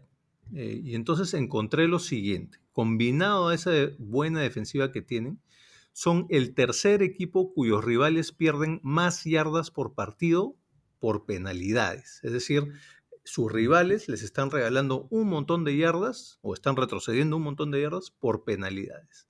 En promedio, los Chicago Bears necesitan para ganar un partido que su rival pierda 70 o más yardas por motivo de penalidades. Cuando eso pasa, los Bears ganan. Pero esta semana se enfrentan a unos, a unos Los Angeles Rams que son muy disciplinados. De hecho, son el segundo equipo más disciplinado de la liga porque solo pierden 31 yardas por partido por penalidades. Por ese motivo, por la disciplina de los Rams, creo que van a ganar los LA Rams en casa porque eh, los Bears no van a tener esta ayudita del rival esta vez, ¿no? Ahí está, buen dato, buen dato, Thornberry, me gustó, ¿ah? Interesante. Sacando datos de la galera. Intentando entender cómo pueden estar 5-1, que hasta ahora no lo entiendo. Eso puede ser una cosa, la, la, la hemos explorado por esta semana, veremos cómo nos va. Eso que has mencionado puede significar dos cosas o que cuando enfrentas a la defensiva de los Bears les da un miedo terrible Hakim Hicks y Khalil Mack y que cuando atacan los Bears, Foles está haciendo un excelente trabajo haciendo el conteo fuerte previo al snap. Ya claramente sería más la primera opción que la segunda. Sí. que soy más mala onda con Nick Foles. Un saludo para Nick Foles, para que no digan que no lo saludamos. Ahí está. Para, para, para Big Foles. Oiga. Vamos a tener que poner el VIP. Obvio, obvio. Es que, es que si no pones el VIP, no, no vale, pues. Está bien, pero eso al parecer ha sido comprobado por Rodstad. Nos vamos, señores, a las apuestas de la semana. En las Ah. apuestas de la semana, eh, les recordamos las apuestas que hicimos de jueves por la noche. Tanto Rodstad también tuviste una apuesta para este jueves por la noche dentro de las tres elegidas, ¿verdad? Así es, así es. A diferencia tuya, la mía no fue combinada, fue simple y era darle el spread a los Giants más 8 contra los Eagles, que pagaba 1.48 y le aposté un dólar. Me pareció muy, muy, muy prudente esa apuesta y por ahora Rodstad está sacando rédito. Yo le fui a los Eagles de frente en la simple contra los Giants 1.52 en una combinada con los Saints en casa, que es mi eliminator, contra los Panthers y la combinación de Rams Bears menos de 49 puntos. 49 o menos puntos, realmente, menos de 50. Ojalá esa apuesta no se te caiga hoy día. Ojalá que no se me caiga hoy día porque está linda, está linda, te juro que está ah, poderosa. También solamente un dólar, pero igual. Linda como Aaron Andrews. Bueno, yo no, no sé, ah, yo soy más de Katie Nolan. Saludos para Katie Nolan, si escucha este podcast sería hermoso. Eh, la mujer más hermosa de todo el fútbol americano y tal vez de todo el mundo. Ya lo dije. Bueno, dejamos de hablar de eso por un momento, muchachos, y nos metemos de lleno a las apuestas. Ya mencionamos una de Rostad porque es jueves por la noche, ya mencionamos una mía, así que Thornberry, láncese con sus apuestas para esta semana. Bueno, mi, ya saben un poco mi modus operandi. Me gusta tener una muy segura, donde suelo meter 3 dólares. Me gusta una intermedia, donde suelo meter uno y medio. Y una más arriesgada, donde meto 50 centavos de dólar, ¿no? Mi apuesta segura va a ser que en el partido Bills-Jets, los Bills son los primeros en llegar a 10 puntos. Eso paga 1.28, ahí le metí 3 dólares. Mi apuesta intermedia es que, que en realidad es un poquito más arriesgada que intermedia, es que en el partido entre los Seahawks y los Cardinals, el gol de campo más largo tiene que ser de menos de 46 yardas, o 46 yardas o menos. ¿Por qué hice esta apuesta? Porque estaba checando estadísticas y me he dado cuenta que entre los dos equipos, entre los Seahawks y los Cardinals, solo patean dos goles de campo por partido. Entonces tengo, digamos, por volumen, más probabilidades de que, de que eso no suceda, ¿no? Además, eh, van a estar jugando en Arizona, donde eh, la cancha es abierta, el clima no va a estar mal, pero sí va a haber un poquito de viento. Así que o estoy apostando a que el viento no va a jugar a favor, sino que va a ser más en contra, y que como van a haber pocos intentos de gol de campo, espero, porque además las defensivas no son muy buenas, entonces se puede avanzar bastante, no debería haber un gol de campo de más de 46 yardas. Una pregunta, David. Para ganar esa apuesta, ¿tienen que necesariamente meter el gol de campo o simplemente patearlo? No, meterlo, pues meterlo. Ok. Gol de campo más largo anotado tiene que ser de 46 yardas o menos. Eso paga 1.9 y le puse 1.5.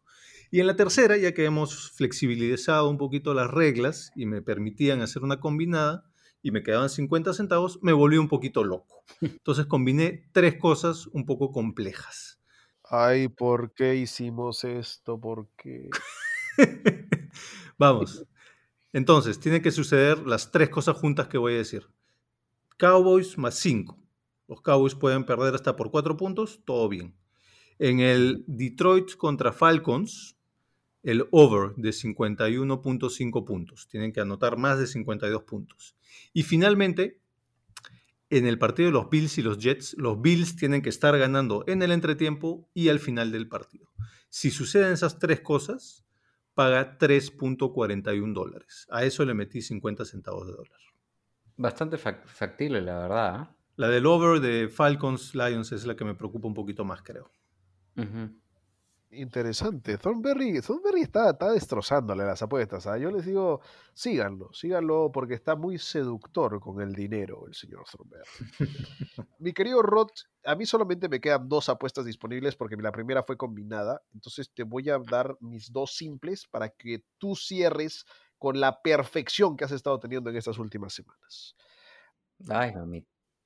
Yo le voy a ir al over de Bengals Browns, 47.5. Creo que anotan al menos 48. Bengals y Browns. No vuelvo a ir al over en ese partido porque lo hice la primera vez y me fue mal. Yo sí le voy al over. Me gusta el Bengals Browns. Creo que ambos van a anotar un montón de puntos, particularmente los, los Browns. Los tengo anotando al menos 30. Me gusta que los Browns anoten al menos 30. Me parece factible. Y los Bengals 20, al menos, ¿no? Por ahí lo veo más o menos el marcador y por eso me gustó ese partido. Paga 1.60, 1.60 y le he puesto un dólar 50 Ujú. y con el partido de Steelers Titans. Mm, He decidido ir, he decidido ir, pero he ido al over de los Steelers. ¿En cuánto? Más de 23 y medio, es decir, que anotan 24 o más puntos a 1.45. Buena. Así que ahí le hemos puesto 2 dólares con 50. Está bueno. Está muy buena. Esas son mis apuestas de la semana. No paga mal. ¿eh? paga, paga bien, ¿no? Está, está bonito. Sí, no, nada más, la verdad. Rodstad. A ver. Bueno, la primera ya la dije, ¿no? El spread a favor de los Giants más 8. Ahí le aposté un dólar. Ahora, yo, en caso contrario de, de David, sí he sido un poco avesado esta vez con mi combinada. Tengo una combinada de 3 y ahí le he apostado 3 dólares, como para dar un dólar a cada una. Los Jets, el under de 18.5 contra los Bills paga 1.52. La segunda, el spread de Carolina más 14 puntos contra los Saints paga 1.45. Y la tercera, Green Bay. Solo el over de Green Bay de 24.5 contra los Texans paga 1.35. Todo eso me da una cuota de 2.98 y estoy apostando 3 dólares en esa combinada. Wow. Quiere dar el batacazo, Rodstad. Quiere subir a la tabla de Sí, la verdad que me entusiasmé viendo el gráfico, el último gráfico, el de la semana, especialmente esa, ese- esa barra que subía hasta el cielo. Ojalá que no se caiga al infierno. Y mi tercera apuesta es, le estoy yendo al under de los Bears en Los Ángeles contra los Rams, que me paga 1.92. Estoy yendo al under del partido en 46 puntos. Y ahí, señores, estoy apostando el único dólar que me queda. Cuidado, ¿eh? cuidado con eso. A mí me ha gustado. Me ha gustado las apuestas de Rodstad. Creo que se mandó un poquito fuerte con el, con el, con la combinada. Sí. Pero creo que si es que quieres ganar grande, hay que apostar grande, ¿no? Sí, hay que aprovechar la racha que, es- que- en la que estoy. Me gustó, me gustó. Thornberry, me parece que había una pregunta que nos hicieron a través del grupo de WhatsApp de nuestra Liga de Fantasy de Casco Parlante. ¿Quién nos dejó esa pregunta y cuál fue la pregunta, por favor? Packer Girl Liliana nos pregunta que cuál es nuestra opinión en el caso en que un jugador que entra de la universidad, que va a ser drafteado, no quiere jugar por el equipo que lo va a draftear en teoría. Se refiere específicamente al caso de Kylo Ren, Trevor Lawrence, ¿no? que podría eh, aparentemente caer en las manos de los New York Jets y que hay gente que le ha recomendado no nominarse elegible en el draft para no tener que caer en los Jets. Y han habido casos anteriores, ¿no? Lo habíamos estado conversando con Rodrigo, el caso más conocido es el de Elway, que no me acuerdo quién lo iba a draftear y no aceptó. Los Colts, entonces, los Colts. Baltimore Colts. Efectivamente, entonces luego se fue, primero amenazó con que iba a, a ir a las grandes ligas, porque también jugaba béisbol, pero finalmente fue drafteado por los Broncos y han habido otros casos similares, ¿no? Entonces la pregunta es, ¿qué opinamos de esto? De estos jugadores que, que no, no quieren ir a jugar por ciertos equipos que deciden pues intentar manejar los medios o de alguna manera manipular la selección del draft, ¿no? ¿Qué opinamos de eso? ¿Qué opinan ustedes, muchachos? Rod, Mira, yo en lo personal, en lo personal estoy de acuerdo. O sea, que el jugador decida no querer jugar para un equipo. El simple hecho de que un equipo seleccione un jugador en el draft, simplemente le da el derecho a ese equipo de llegar o tratar de llegar a un acuerdo con ese jugador sin que otro equipo interfiera. Todo esto, ¿no? Este, solo en el hipotético caso en el que no se llegue a un acuerdo, ya sea por interés del jugador, pretensiones salariales, entre otras razones, el equipo que lo seleccionó puede llegar a un acuerdo de intercambio con otro equipo que quiera tenerlo en sus filas. Prefiero mil veces, yo en lo personal, dejar ir un jugador que no quiere jugar para mi equipo, que juegue de mala gana y empeore o contamine mi equipo. Y para complementar un poco lo que decías, David, sí, han sucedido muchos casos más. El más recordado es el John Elway, pero también sucedió con Rich Gannon, que lo seleccionó este quarterback de los Raiders, que fue seleccionado en el 87 por los Patriots, pasó a las filas de los Vikings y terminó en los Raiders. No quería jugar para los Patriots. Bo Jackson, también ganador de Heisman, lo seleccionaron los Bucks en el 86 y terminó jugando para los Raiders. Jim Kelly, el mítico quarterback de los Bills, que, ojo, en este caso, publicó que no quería jugar ni para Green Bay, ni para Minnesota, ni para Buffalo. Los Bills igual lo seleccionaron en el 83 y terminó siendo un jugador grande para esa franquicia. Y también Eli Manning en el 2004, que junto con su padre Archie Manning decidieron que no firmaría por ningún motivo para los Chargers. Los Chargers igual lo seleccionaron y después en una entrevista Eli reafirmó su posición, indicando que ojalá sea intercambiado y los Giants se pusieron mosca, conversaron con los Chargers, lo cambiaron y él, como buen, buen samaritano, les dio dos anillos a esa franquicia. Sí, yo, yo estoy, no sé, para mí es complicado el tema porque creo que eh, la NFL está diseñada para que el peor equipo pueda elegir al mejor jugador colegial que ellos deseen. tienen todo el derecho a elegirlo, pero también tienen todo el derecho a elegir el jugador a no jugar por ese equipo si no le da la gana. Ahora, la liga no se pone recia al respecto y podría decir, ah, bueno, si no juegas por ese equipo, no juegas por nadie también, ¿no? Cosa que no lo hace porque le gusta de todas maneras que tengan cierta libertad. Y me parece que el sistema que está instaurado en este momento es, es beneficioso en el sentido de que, igual, eh, como lo dice Rod, yo no tampoco quiero un jugador que no quiere jugar por mi equipo. Ahora, ¿lo puedo seleccionar y moverlo? Sí. Y moverlo por un jugador seleccionado tan alto como el mío, tal vez mover el pick, eh, te obliga a hacer ciertas cosas, pero creo que eso se puede sacar en el proceso de entrevista. Si en el proceso de entrevista el jugador te dice, sí, yo no tengo ningún problema en ir a jugar a de equipo, como lo hizo Joe Burrow el año pasado, Cincinnati era un desastre, sigue siendo un desastre. Y es una franquicia históricamente desastrosa. Entonces, Joe Burrow dijo, yo no tengo ningún problema, yo voy donde me elijan. Ok. Ahora, si es que tú dices, yo voy donde me elijan, y de ahí te elige Cleveland del, del, año 2002 y tú dices, eh, ¿saben qué? No me gusta. Ahí sí, ahí sí yo estoy totalmente en contra de eso. Si desde un principio tú dices, no me gusta tal equipo, perfecto. Vas a las entrevistas, no me gustas, perfecto. Vas al draft, primera selección global. Si me eliges, no quiero jugar por ti. No hay ningún problema, papá. Lo que necesitamos es de que nos digas si te gusta eh, este equipo, lo vamos a cambiar a este equipo, perfecto, sí, ya, muy bien. El problema de otra persona pero sí me gusta, creo que las cosas se ven claras desde un principio. En el caso de Elway creo que fue así, en el caso de Manning también fue así, y que los equipos también tengan esta manera de lidiar con picks y con cambios, intercambios, para poder este, tener algún tipo también de ganancia, ¿no? Eh, de toda esta transacción. Es lo más normal del mundo, ¿no? O sea, y, y, sucede en todos los deportes. En básquet también, el recordado que en paz descanse Kobe Bryant fue seleccionado por Charlotte Hornets y terminó jugando en Los Ángeles Lakers, ¿no? Uy, no más, no más empezar con la historia de Kobe porque me mando un tado del NBA ahorita.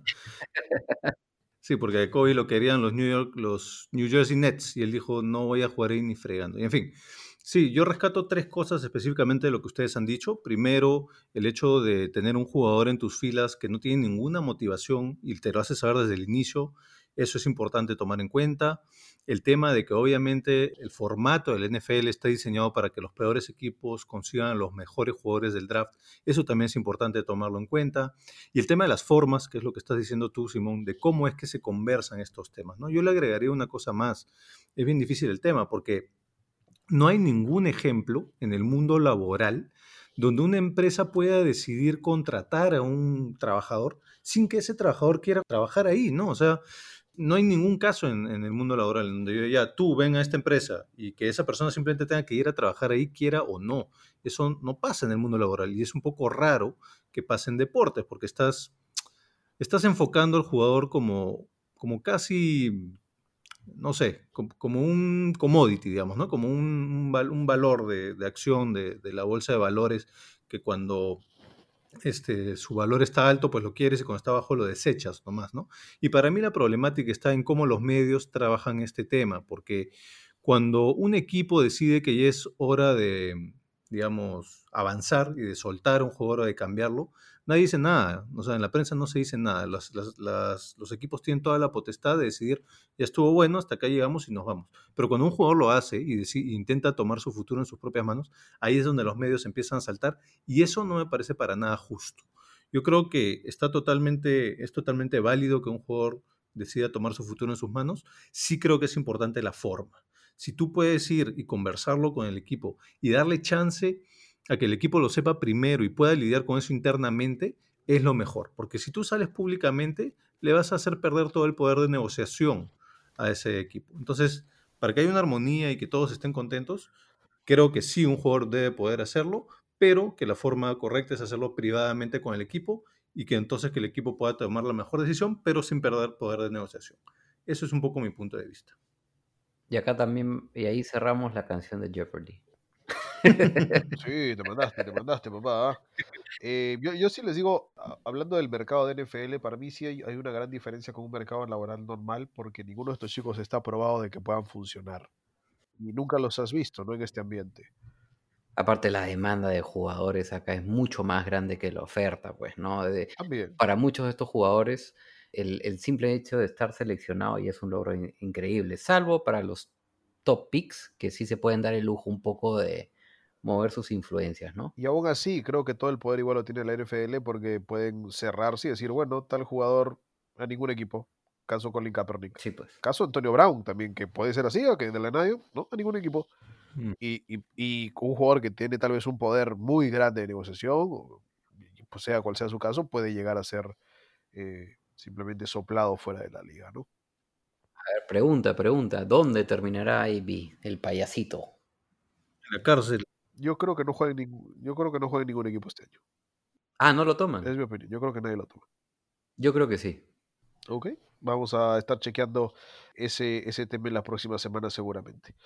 Señores, hemos llegado al final de Casco Parlante número 23, esta edición un poco gangosa de mi parte, excelente de parte de mis dos compañeros. Y bueno, muchas gracias a ustedes por ah, escucharnos, muchas gracias por tomar en cuenta nuestras pésimas predicciones, recomendaciones y señales o signos de posibles apuestas. ¿Algún saludito para cerrar el día, Rodstad?